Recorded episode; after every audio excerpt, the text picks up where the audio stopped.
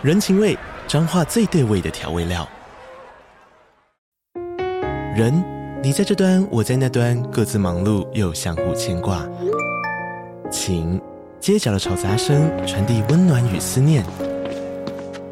味，是从每一个转角飘出的乡愁。这里是彰化县政府 Podcast 节目《彰化早咖》，我是主持人内克。从彰化大小事各具特色到旅游攻略，透过轻松有趣的访谈，带着大家走进最在地的早咖。准备好了吗？彰化的故事，我们说给你听。以上为彰化县政府广告。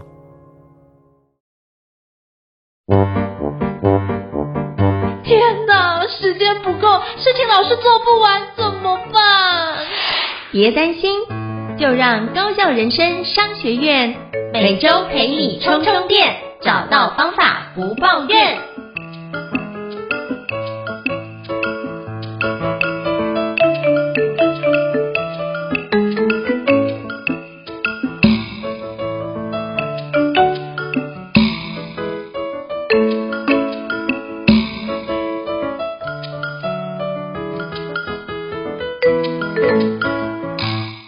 大家好，欢迎大家来到高效人生商学院的 Pocket。今天我们所要做的是新书访谈的节目哦。我今天想跟各位介绍一本书，是我真的觉得我看完就是这位的一个主人翁所拍的一部纪录片，真的是非常感动，叫做《看见台湾》。那我不知道各位有没有看过呢？我相信各位听众都还没看过，真的非常推荐大家可以去看我们这次的主人翁，就是齐柏林祈祷的一个纪录片《看见台湾》。今天这本书为什么要跟各位介绍？是因为我真的觉得这个从其他的角度来认识齐柏林祈祷，我觉得是一件非常棒的一件事情。所以今天要跟各位介绍一本书，叫做《我所认识的齐柏林：一代空拍大师的真实人生，见证他的坚持、梦想与守候》。那今天非常荣幸，各位邀请到看见齐柏林基金会的前营运长，以及我所认识的齐柏林这本书的作者李如云老师来到我们的节目的现场，来跟我们分享这本新书。欢迎李如林老师，老师好。Hello，胤丞好，还有各位听众朋友，大家好，我是李如林，非常高兴，也很荣幸能够受邀到节目接受胤丞的访谈。是非常感谢，就是李如林老师的一个莅临哦。那是不是可以邀请，就是老师简单做一下自我介绍，让所有听众可以多认识老师您呢？好，诶，其实我最早之前是担任记者，我在广播电视。嗯然后都待过了蛮多家，大概总计有七八家的呃媒体吧。然后一直到之后去了客家电视台担任了台长。那也因为呃跟呃齐大哥也跟齐家人很熟，也就是在齐柏林导演二零一七年六月离世的之后呢，他们要成立一个基金会，那他们也跟我接触，所以我也到了看见齐柏林基金会担任了营运长任职，然后我们就负责策展。一直到两年之后我离开，然后现在在主要在从事一些纪录片的拍摄跟电影制作。好，非常感谢，就是如云老师跟我们做简单的一个介绍。那其实那时候我在读这本书的时候，是不是也邀请如云老师跟我们分享一下，当初怎么会想要出版这本就是我所认识的齐柏林这本书，是有什么样的契机跟初衷呢？是不是可以邀请老师跟我们聊聊背后的小故事？嗯，其实呃，齐柏林导演离开的非常突然，因为那是一场呃直升机坠机的意外，所以当他离开了之后，其实很多人都觉得惋惜怅然。那尤其家人还有他的亲友，那有几次我们在聊天的时候，已经是呃事后了，大概已经五六年了，就是齐柏林导演离开五六年之后，对，我们就一直在聊说，是不是把过去齐大哥的一些小故事，因为大家聚在一起就会聊。然后就把它慢慢集结起来。那这个集结起来，一开始其实对，我觉得应成刚问到一个很好的问题，他没有什么契机，那个想法只是说哦，留下来给亲朋好友做个纪念。所以那个时候家人只是希望说，我们把它记录下来，然后印个二十本，二十本要干嘛？要分给人一一人一本，就这样而已。但这个契机就在于一直写到后面，我发现呃齐大哥的故事越来越鲜活，越来越立体。越来越很多不不为人知的一些小故事出来，我觉得它更有出版的可能性，所以跟家人也做了一番沟通。那之后也感谢另外一位小说家高一峰老师，那一峰老师他跟几个出版社都熟，所以他也觉得看了之后，他也觉得哎，好像应该要出版。也就是因为这样联系上了联经出版社。那联经出版社呃，不管是总编辑或者是总经理，他们看到了或者是听到我转述了这些故事之后，也觉得非常感动。我我觉得这也非常感谢联经，为什么？因为他们其实在呃年度的出版计划里面，并没有要打算出版这一本书，因为这本书有点像。呃，刚刚讲到的契机这件事情是突然蹦出来的，可是他们一看就觉得哇，时间点非常符合。为什么？因为今年刚好是齐柏林导演呃逝世，呃，应该是这样讲，看见台湾，刚应成提到的看见台湾上映十周年，十周年，对，上映十周年。那呃是齐柏林导演离世六年的时候，对，所以他们觉得这个时间点应该可以让大家再回想起看见台湾跟。看见台湾对于台湾环境土地影响这件事情，是就非常感谢，就是卢林老师的的整理以及撰写，嗯、也非常感谢联经出版社一起来把这件事情促成，嗯嗯嗯，所以我觉得才能够留下这么美好的一个记录。因为我觉得在那时候在读这本书的时候，觉得就会想起快十年前看看见台湾的那一份。感动跟震撼，以及对这一块土地的陌生，就那时候看的时候觉得，哎，我对我我土生土长的这块土地，我觉得好像我没有那么那么熟悉，而且是一种很陌生的状态，甚至很多地方我也没去过，也不了解。嗯嗯嗯嗯。那这件事情就就就到底我们是用什么样的角度去对待我们所在意的这块土地？真的是这样的对待方式是对的吗？还是说我们为了聚焦在个人的经济或者整个组整个状态的一个经济发展，而去有些东西我们是视而不见的状况，这样是好的吗？所以我觉得那时候有很多的反省。那我在读的时候，那些感觉又重新回来，就是说，那我这些年有没有一些好的调整？那我这些年有没有一些不一样的作为？起码从个人身上有没有不一样的作为？我觉得这里面有很多的事情，我就在反思这个环节，这样。哎，所以很感谢你们的出版。那我是不是可以邀请李如老师跟我们分享一下？因为其实比如说像。我们对于，比如说像祈祷，很多的认识会是从媒体来，从比如说纪录片的地方来。那我觉得你从这个这本书，我那时候在看这本书，我发现哇，我对于祈祷的印象开始比较比较有一个多面向的一个认识，然后觉得开始知道哦，原来祈祷有这样的想法以及对这件事的坚持的所在。那是不是可以邀请老师跟我们聊聊您所认识的齐柏林祈祷？那中间彼此之间有什么样？你觉得你印象深刻，或是在互动过程当中有没有什么让你觉得印象难忘的小小故事呢？嗯，其实我我这个我要从再稍早一点讲啊。其实刚才应成讲了一段我觉得蛮感人的一个过程，就是呃这几十年来，这十多年来，他大家是不是更认识了台湾？或者是我我自己从个人出发点，我是不是做了一些什么改变？其实齐柏林导演在早之前，他在国工局，他拍摄的就是一些工程建设，然后完工了去拍一下，长官视察了去拍一下，但是他真的发现了大家看不到的一个角度，就是空拍。那现在的空拍就是无人机非常发达，哦，大家都很很流行去用无人机拍，可是那个时候没有无人机，反而他只是从空中看到了这个角度，看到了台湾这个角度。所以刚刚胤丞提到了一个点，就是。我们很少从空中看到我们所生长的土地，所以哇，这个地方是台湾，哇，这个是是我们所遭遇的问题，所以那个也是齐柏林导演那个时候很想要让大家知道的这件事情，所以他历经了一九九九的九二一大地震，然后二零零九的八八风灾，所以他都一直持续记录这个东西，在那个时候其实也都还没有无人机。这也是为什么那时候他在《大地地理》杂志合作的时候，哇，他每次出版的都在封面照片，然后大家就觉得很震撼，啊、呃，一时洛阳纸贵。其实那时候《大地地理》杂志一直在出版，一直在再版。那这也是为什么大家一开始哇，看认识了台湾。刚才应成也提到了，就是大家的环保意识也是从那个时候慢慢开始抬头。嗯，那也因为这样子的历程。我才慢慢的去接触了齐柏林导演的一些亲友，因为我跟齐柏林导演认识二十多年，但是我对他，他对我而言，我们就是朋友，但我我不会了解他更多的面相，包括他家里的面相，包括他跟其他朋友工作上的伙伴，或者比较私密的朋友，或者是未来之后拍纪录片的这些人，我都不认识。但是因为经过这一次的访谈，我大概访了三十多个，呃，他的周遭的一些亲友，我才慢慢知道，哇，齐大哥，我我心目中的齐大哥，他有这么多的面相。我也才慢慢让这个人更为立体，我才知道说，哦，原来我认识的齐大哥不只是我认识的他，虽然我认识他二十多年，但是经过这么多人他的朋友，慢慢从不同面向来讨论这个人的时候，来聊这个人的时候，我发现他的故事就非常底蕴非常深厚，所以更值得呃跟大家分享。那刚才应成提到了，哦，他有没有什么故事？他的故事真的太多了。我觉得应成如果有看这本书，应该就知道，哇，里面都提到一些小故事。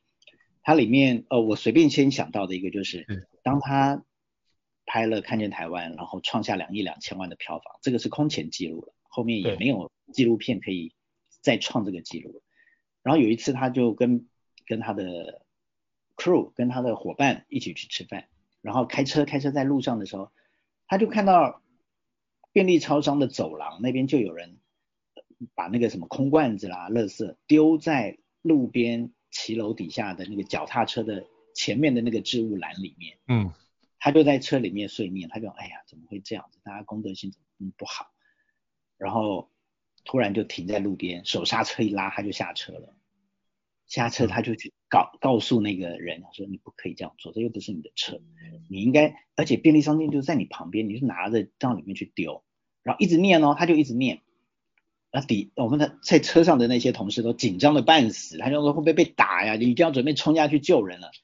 结果那个人也就悻悻然，就是一直怎么会有人那么无聊、那么啰嗦，一直念他，然后他就把垃圾拿了，就拿进去便利超商丢掉了，就这样，他就上车了。大家都为他捏一把冷汗。他说：“哎，可是如果我们每一个人不从自己做起，那这台湾还得了？这我们这块土地还得了？”就就回应到刚才应成提到的，我们自己到底。有没有以身作则，做了哪些事情来改变一点点小改变，蝴蝶效应也许就可以让台湾整个环境就更美好。Anyway，对，所以我觉得他有一些这种小故事，我都穿插在这些书里面，但我觉得这也是我过去也都没有听过的。嗯嗯，我觉得这也是一个很棒。就我读的时候，我就发现从刚刚老师提到那个小故事，就是因为其实祈祷是一个，就是他。看见台湾，让大家知道台湾这块土地很重要。然后他是真的是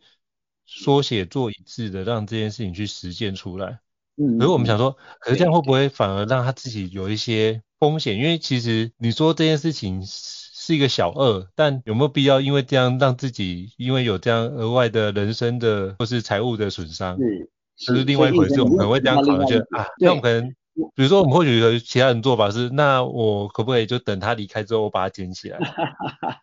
对，或者是，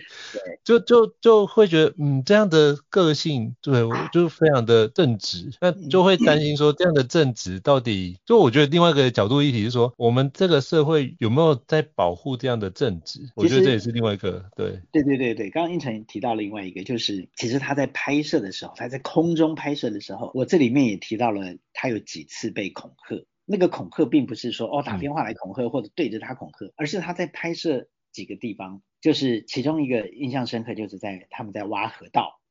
他认为这个河道上的怪手有点太多了，他就在那边绕了两趟，结果呢，人家就就就就很不高兴，就在底下呢，就一堆人就对着直升机大骂，就在一直破口这样骂骂骂，他听不到，只是知道有人在那个一直盯着他。然后开始哇，就他从那个他从陀螺仪里面，他从摄影机里面就可以看到一堆人凶神恶煞，一直对着他。那这这也是一种恐吓。嗯。那另外一个是他去了彰化田间，发现一个我们讲台吧工厂，就是那个汽车的解体工厂。嗯。那人家看，因为他他很喜欢看到那些几何图形，包括房子啦、稻田啦。其实那时候他拍到那个汽车的，我们讲汽车坟场啊，嗯。他拍的。他拍的时候觉得哇，这里为什么那么壮观？那个车子摆摆的整整齐齐、漂漂亮亮的。他从空中拍，哇，就像火柴盒小汽车摆的整整齐齐的。他就拍了，拍了之后，他就从那个摄影机的镜头能看到有人就拿着木刀，就跳上车子，然后对着天空一直挥舞，叫他赶快走开，叫他赶快走开。对，他也知道他他可能拍到了什么。那确实它是一个违法的解体工厂，好，可能违法解体的时候就拿去倒卖干什么的。所以这些故事里面，其实他就是个性情中人啊。其实他在私底下，他也不会担心说自己人生遭受到什么伤害。其实他就觉得他对的，他就会想要去做。所以我们常常讲说啊，这个人跟他在一起很快乐，很很直率，很爽朗。然后，但是是不是也会让自己像刚刚讲的遭遇到一些风险或不测？嗯，但他应该不太在乎这件事情。嗯，因为这里面我就包括那时候读到，其实包含就是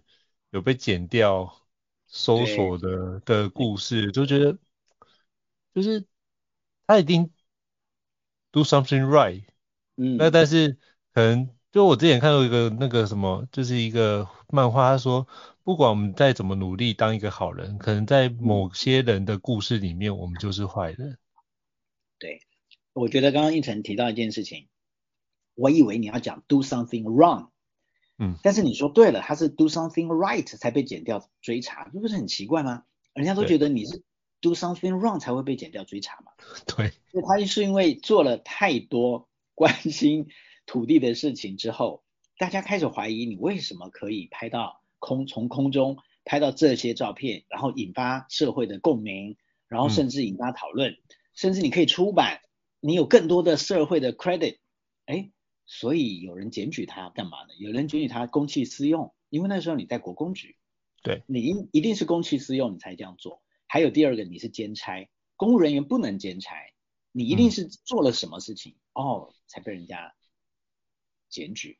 所以是居民检举，所以检调单位也就侦也也也得侦查，从他自案变成真自案，从原告变成被告，从、嗯、从关系人变成被告，嗯、对，从关系人变成被告，但是经过了一两年的追查，就是嗯调查之后，最后都是还他清白，因为他可以拿出证明，就是他都是利用公余的时间。自己的摄影器材哦，还不是国公局的摄影器材哦。嗯。然后跟着朋友合伙租了直升机去拍摄的。对，这件事情终于也还他清白。那这件事情给他的冲击跟影响非常大。嗯。也就是在调查完之后一年两年，他就离开了公务单位，他就离开国公局。剩下两年他可以领退休俸。退休金。可是他说，嗯。对。可是他说一入宫门深似海，他说他不想再待了。因为这给他的影响太大，他更想要离开公务单位去做他自己刚刚讲到的使命啦、理念啦，他觉得他可以做的事情更多，所以他就成就了这一部《看见台湾》。就是看那一段的时候，其实可以理解，就是因为。一定会有背后有相关的那个议题，我们就不不管。可是，嗯，那个状态是会让想要做事的人感觉到，对于这件事情认真做事的信念，对，却受到这样的对待。我觉得那件事情会有非常大的一个冲击，以及对无力感，对无力感。可是我觉得那个状态是一个是一个很特别的状态，就是。很多人觉得无力感，好，我既然这样，那我就不要做了。对对对对对对对对对。但是我觉得祈祷在那时候状态是，对，这无力感，对我这个无力感，这是在这个框架里面的无力感。但是我觉得祈祷很理性的是说。那我对于这件事情的热爱是不是真实？我觉得他一定有问过这件事情。然后，当我对这件事热爱是真实的时候，那这个框架会影响这一个环节，那我就把这个框架拿掉了。嗯、对对，确实是这样。其实那时候他要离开公务单位，很多人骂他，包括文倩姐陈文倩，他说你剩下两年你就可以退休，为什么不领个四五百万退休俸，好好去拍你的纪录片？他跟文倩姐说，我实在待不下去，因为就像刚刚应成提到的，我我想要逃离这个框架。因为留下来，我只能他最后被调到办公室当秘书，他就是只能处理行政公文、发发公文、报报账，就这样，他不能在外面去拍了，因为他被调查的过程，他已经被停停止执行他既有的这些业务，所以他说他他被关在办公室里面，根本哇一心就想要飞，他一直往外面跑，就像笼子里面的小鸟一样，他一直想往外面跑，所以他跟陈文茜讲说。我我真的没办法待，我一天都没办法待，所以呢，中间还有一段时间，有人提醒他讲说，你用留职停薪，看能不能撑过这段时间。哎，留职停薪回来之后，他告诉大家，我决定了。七天之后，他正式提出辞呈。我决定了，这一年我留职停薪，我想的非常清楚了，能不要再吵我了，我就是决定了。所以他家人也觉得，哇，好吧，你既然已经决定了，那就支持你吧。所以他就留职停薪了一年之后回来复职七天，他正式提出了离职。嗯，我觉得这真的是不容易的决定。可是，嗯，我我就在那时候看到那个故事的时候，我也就在理，就会思考，假设我是祈祷在那个状态，我会做出哪些决定？嗯哼，我会不会就是好？那我忍一忍，然后我先把那笔退休金先到手，然后再去做其他事情。那我是不是可以怎么做？因为我知道，如果你已经做到，比如说公务人员，已经大概一年会有大概三十天的假，天的公假，对对对对对。那我能不能比如安排，就是那几天我去去飞，然后其他时间我就是就是让自己感官关起来。我就我某程度会做这个决定，诶，我就是觉得起码。那也是我奋斗的这么多年的退休金，对对。然后我忍一下，那我不会，就我会发觉，我因为我看的时候有跟家人讨论一下这一个角度，嗯、我说如果是你会做什么决定？我说我我可能呃还是会为五斗米折腰，但是我可能会晚两年，但是我觉得那个热情是不会熄的，嗯。但是我如何去跟那个奋战两年的？对对对对对，我觉得我觉得你讲到了齐大哥他心里。最大的冲突跟矛盾，真的是为五斗米折腰这件事情，就是你知道吗？他全家人，我我想各位听众朋友或许也可以理解，全家人就只有他在工作，对，他他上班，他必须支应全家人的支出。那两个孩子都在念大学，念大学，对，对，两个孩子都在念大学。这个时候，任谁都会觉得，哇，我家里需要这笔钱，我我孩子要要要。要教育，要要费用，家里需要我支出，爸爸妈妈的费用也要我我来承担。哇！可是他却他却做了这个决定，他因为他告诉自己，他也告诉朋友，这也是我之后也才知道的，为什么他这么毅然决然做了这个决定。一个当然就刚前面提到他被告了，他觉得有点心灰意冷、无力感，他再也没有办法做自己的事情，壮志未酬。但第二个是，他觉得他的身体不好了，他的眼睛老花。然后再加上他坐骨神经，他加上脊椎，加上手背的手臂，然后晚晚睡到，哇，这些东西，他觉得我再撑个两三年的话，他一定会拍不出作品，所以他觉得他告诉他自己，他必须要离开。那离开之后，他第一件事情，因为没钱，他就去贷款。那我要讲的就是，他最后凑一凑，凑了，还包括他的朋友支持他的。也包括他自己去做了一些信用贷款，他凑了两千多万，哇，两千多万我们要做什么？他去买了一个空中摄影系统，就是雷，就是陀螺仪，他两千多万居然去买了一个这个东西，他觉得哇，这个对他来讲太重要了，因为有了这一颗陀螺仪之后，他终于可以好好拍台湾的土地。嗯，我觉得真的是，就是非常人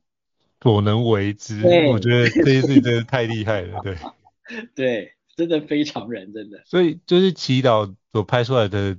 纪录片才会这么样有共鸣，因为其实他想的真的不是自己，但想的是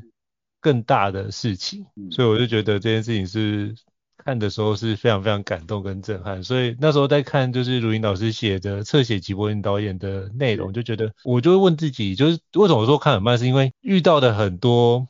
我觉得不容易过的关卡。重点是那个关卡的时候，到底怎么回应这件事情，就产现祈祷的智慧跟他的对于人生为什么而坚持而战的那个信念，我觉得就很清楚了。嗯嗯哼，对对对。对，我也希望读者看的时候不要看太快，嗯、因为它总共分九个章节，我我甚至希望哎读者能看一个章节一个章节慢慢看，我觉得慢慢看会比较能够进到祈祷的那个时候的思维想象里面。那我们也比较能够体会，然后他他当时体他当时面临到的是是这些状况，或或者一些危机，嗯、又或者一些危险。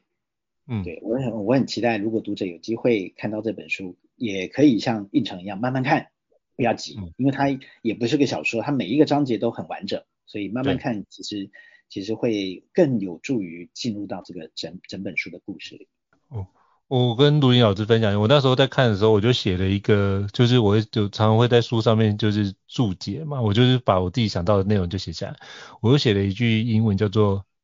"If not me, who?、嗯、If not,、哦、if not now, when?" 哎，我就想说，就想到那一句话，嗯、对我就觉得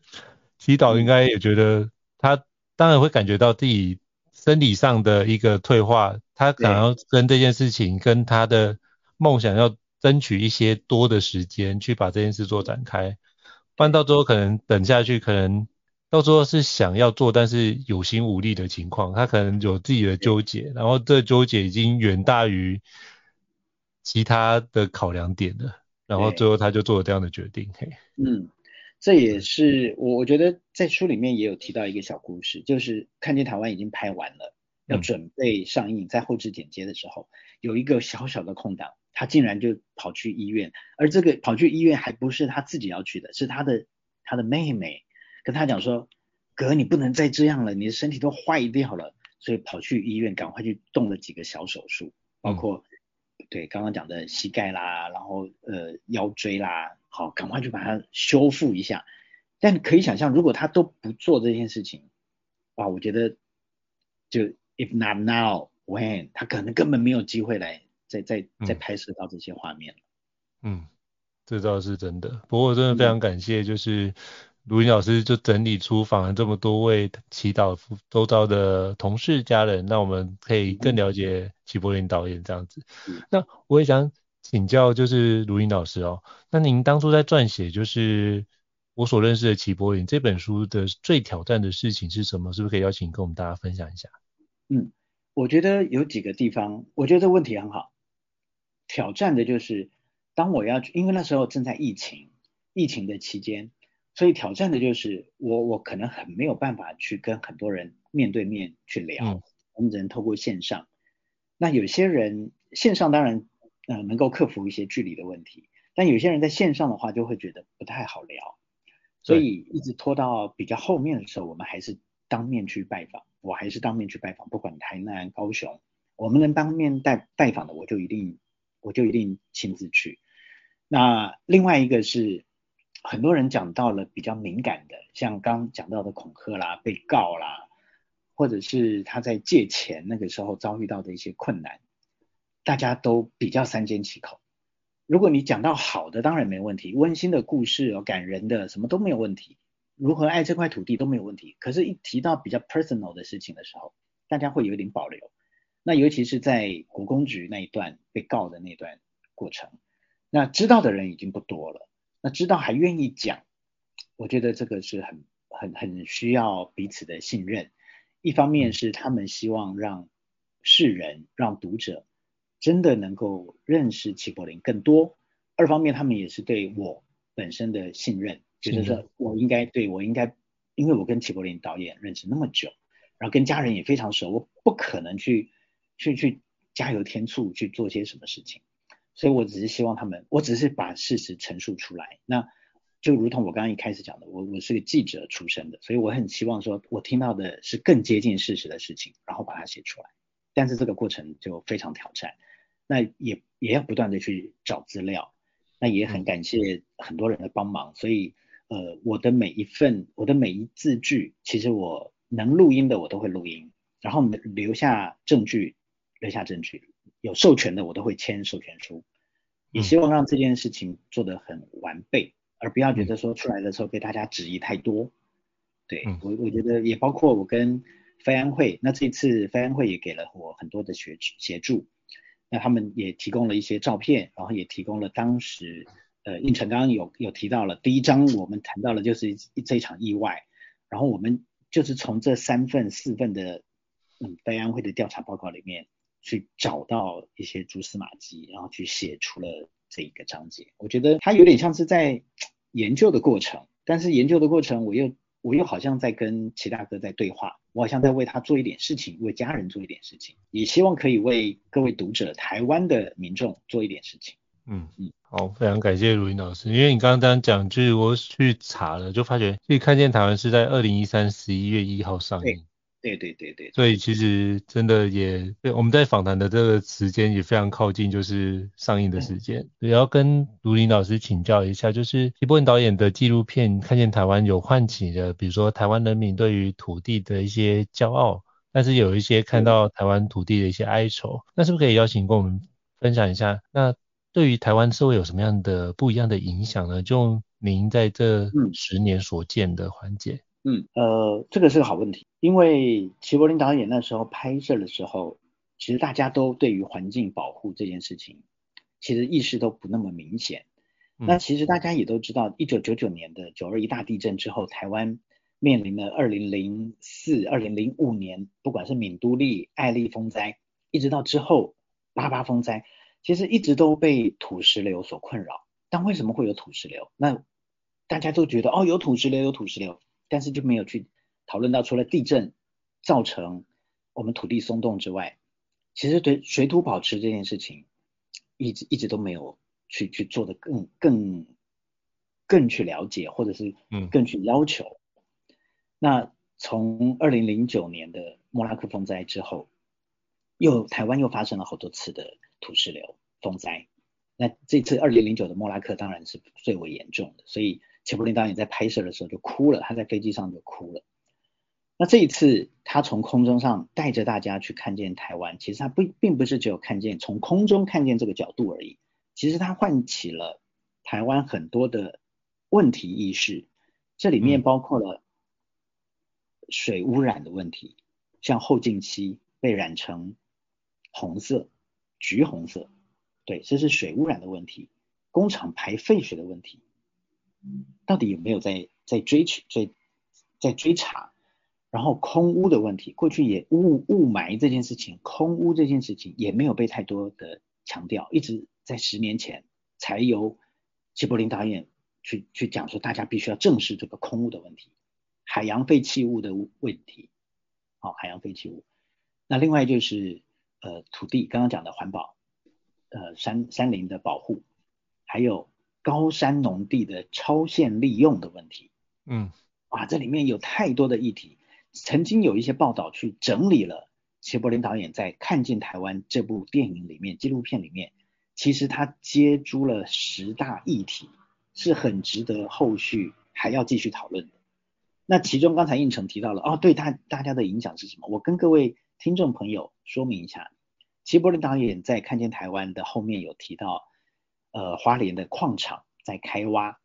花莲那个矿场开挖其实不是一两年的事，不是三五年的，很久以前，二十年前的事。嗯，但是我们在花莲去花莲玩的时候，其实看不到那个开挖的坑地，为什么？因为他们是在七百公尺高山才开始往下挖，我们在底下玩的时候，怎么可能会看到七百公尺那个那个地方的那个空空景，或者是那个被挖的状况？而是齐柏林导演在三五千英尺在空拍的时候才发现，哎，花莲泰鲁阁不是很美吗？为什么被挖的坑坑巴巴的癞痢头一样？嗯，所以矿业法这件事情在那个时候被提起提出讨论。二零一三年，现在二零二三年，我跟各位听众朋友报告，二零二三年的五月二十六号，矿业法三读修法。那这个就是齐柏林导演那时候的影响。矿业法的三读修法是在五月二十六号三读立法。跟二零一三年看见台湾揭露这件事情的时候，已经十年了。嗯，可是他做了什么事情？他呃三三读立法了什么？删除了霸王条款。过去采矿的时候，你只要通知土地所有权人，你不需要地主同意，因为你有采矿权，你可以继续采矿。嗯，就是土地所有权人不同意，你也可以开采，因为这个矿产是属于国家的。但是修正了之后，你必须取得。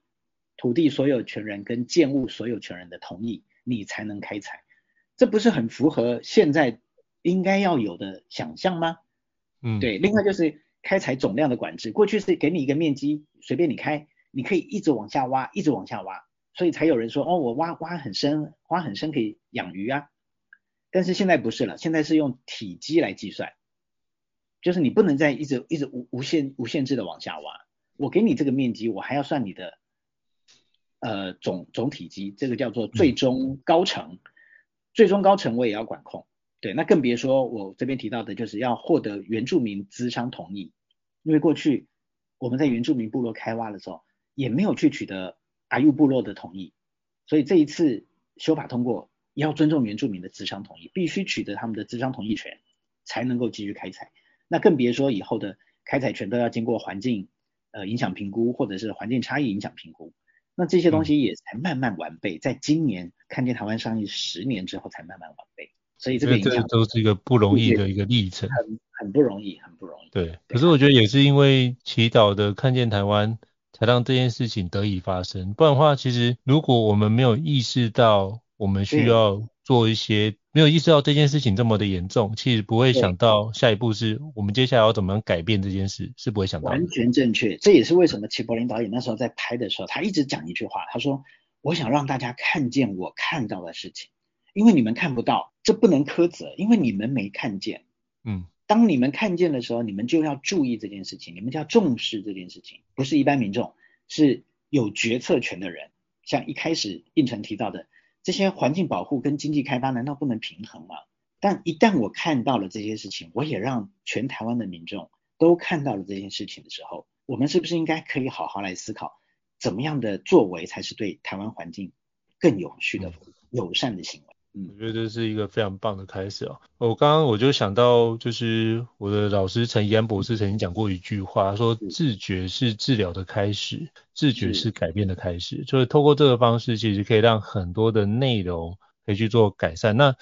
每个人用不一样的方式来为这块土地做出事情跟贡献。那祈祷是用高空的。影像拍摄，让我们知道就是台湾的现况，然后我们大家一起了解台湾的美丽与哀愁，然后一起去看维持那个美丽，嗯、但是能够把那哀愁可以过去发生的，可以未来可以不要再。重蹈覆辙，或是未来可以有所改善，我觉得这是我在看，包含读老师的我所认识的齐柏林的新书，以及看祈祷的看见台湾，我觉得我自己很棒的一个收获，这样子。嗯哼，嗯哼，希望听众朋友也有机会呃看看这本书，然后自己也能够像应成一样有一些反思，然后这样这样子的反思，我觉得对于台湾的未来，对我们的下一代。都一定会是好。好，非常感谢李如云老师的莅临跟跟我们做这么精彩的一个交流，谢谢感谢老师。谢谢，那如果各位听众觉得高教人商学院不错的话，也欢迎在 Apple Podcast 平台上面给我们五星按赞哦。你的支持对我们来说也是一个很大的鼓励跟肯定。那如果还想听相关的一个新书，也欢迎 email 讯息让我们知道，我们陆续安排像如云老师这样的一个专家跟大家做分享。再次感谢如云老师，谢谢。那我们下次见，谢谢拜拜。拜拜。高校人生商学院。